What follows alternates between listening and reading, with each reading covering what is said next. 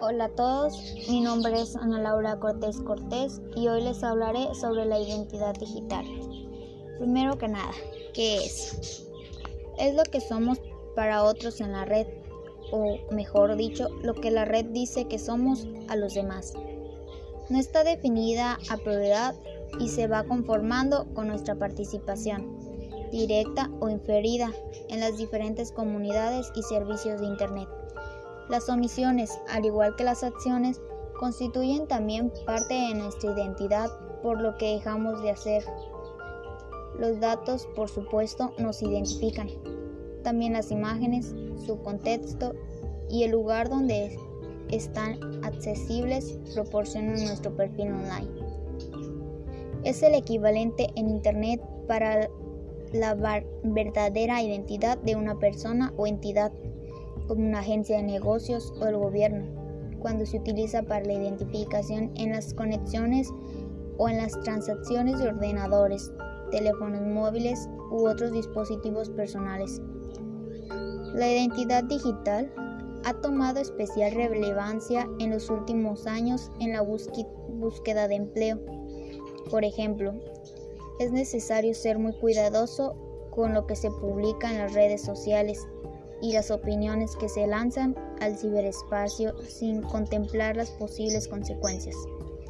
La, identidad 2.0 o identidad digital no tiene por qué corresponderse obligatoriamente con la identidad real de un individuo o corporación, pero sí afecta a su reputación y a la imagen que los demás usuarios se construyen sobre él. Confiar en el enlace entre una identidad real una identidad digital requiere en primer lugar que alguien lo valide o, en otras palabras, demuestre que un usuario es quien dice ser. Una vez establecido, el uso de una identidad digital implica algún tipo de autentificación, una manera de demostrar que es una persona realmente cuando se utiliza conexiones digitales como Internet.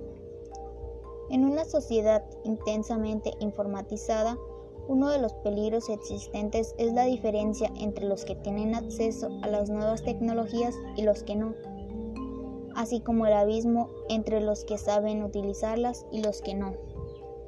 Estos últimos se convierten en el nuevo sector en riesgo de exclusión social, fenómeno denominado brecha digital. Para evitar la marginación que esta fractura conlleva, es necesario que los ciudadanos desarrollen habilidades informacionales y digitales.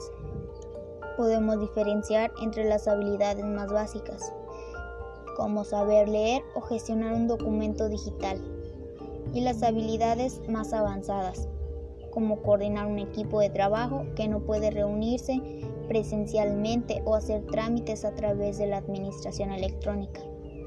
Entre las nuevas competencias que el ciudadano del siglo XXI debe adquirir está la competencia de gestionar eficazmente la propia identidad digital. ¿Cómo se construye una identidad digital? De forma activa. Se realiza aportando textos, imágenes y videos a Internet, participando indefinidamente del mundo web. En los sitios de redes sociales se construye a partir de un perfil de usuario, que a menudo se enlaza a perfiles de otros usuarios o contactos. Una identidad digital bien gestionada y homogénea con la identidad analógica no solo repercute en una vida más activa en todos los ámbitos, sino que también tiende a consolidar un entramado social más sólido fuera de Internet. Sin embargo, la construcción de la identidad digital está ineludiblemente ligada al desarrollo de habilidades tecnológicas, informacionales y una actividad en la red, participativa, abierta y colaborativa. La identidad digital se puede configurar de muchas maneras y una misma persona puede tener diferentes identidades utilizando herramientas diversas o tener solo una. Ahora, las características de la identidad digital. Como su contrapartida humana Una identidad digital se compone de datos como pueden ser nombre de usuario y contraseña, actividades de búsqueda en línea como transacciones electrónicas, fecha de nacimiento, historial médico, historial de compra. La identidad digital está vinculada a uno o más identificadores digitales que habitualmente suelen ser la dirección de correo electrónico, una URL o el nombre de dominio, junto con la contraseña elegida por el usuario. El robo de identidades digitales es uno de los ciberdelitos más frecuentes. Si te roban tu identidad digital, además de que el ciberdelincuente puede acceder a tus cuentas bancarias o realizar compras en tu nombre, también puede dañar tu reputación en las redes sociales. Los sistemas de identificación segura están evolucionando para luchar contra el ciberfraude y ya es habitual que los terminales móviles dispongan del desbloqueo por huella digital o por imagen facial. En la, en la actualidad, la imagen que proyecta una identidad o un individuo en Internet es casi más importante que su identidad real.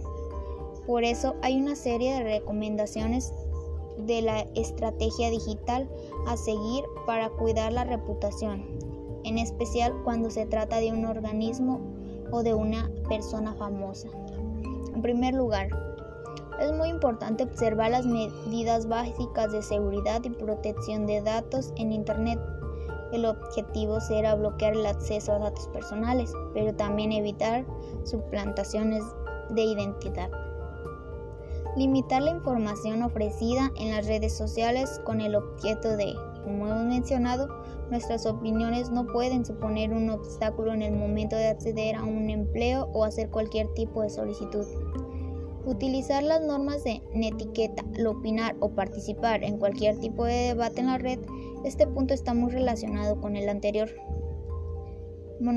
monitorizar periódicamente lo que se dice de uno mismo para poder afrontar y atajar crisis de reputación. Esto va dirigido sobre todo a las marcas y los personajes públicos. Lo lógico es que cuenten con profesionales que les hagan este trabajo y les ayuden a prevenir y combatir situaciones desagradables provocadas por una mala comunicación al público. No utilizar redes públicas o redes Wi-Fi desprotegidas. Si es necesario hacerlo, evitar entrar en páginas comprometidas como la banca online o nuestro correo electrónico. Utilizar siempre contraseñas seguras y cambiarlas regularmente. Lo ideal, según los expertos, es variarla cada 3 o 4 meses. Buscar nuestro nombre en redes sociales para ver si alguien lo utiliza indebidamente para hacer publicaciones maliciosas o conectar con nuestros contactos con fines publicitarios. Muchos usuarios de Internet no son conscientes de que Google almacena todas sus canciones a través del buscador, incluidas consultas en mapas o reproducciones de video en YouTube, en un apartado que se denomina Mi actividad. A pesar de que esta información no es pública y necesita que el usuario se registre para acceder a ella, conviene revisarla periódicamente y comprobar que tiene los principios de privacidad adecuados para evitar sustos. En conclusión, la identidad digital es la imagen que quieres que los demás tengan de ti. Tú te encargas de crearla, de darle forma, y de presentarla en la red. Todo depende de lo que muestres, de lo que tú publiques. Todo eso dependerá de tu reputación, de lo que los demás dirán de ti. La identidad digital la creas tú, pero la reputación digital se forma paralelamente. Eso fue todo por hoy. Espero les haya gustado. Nos vemos en la próxima.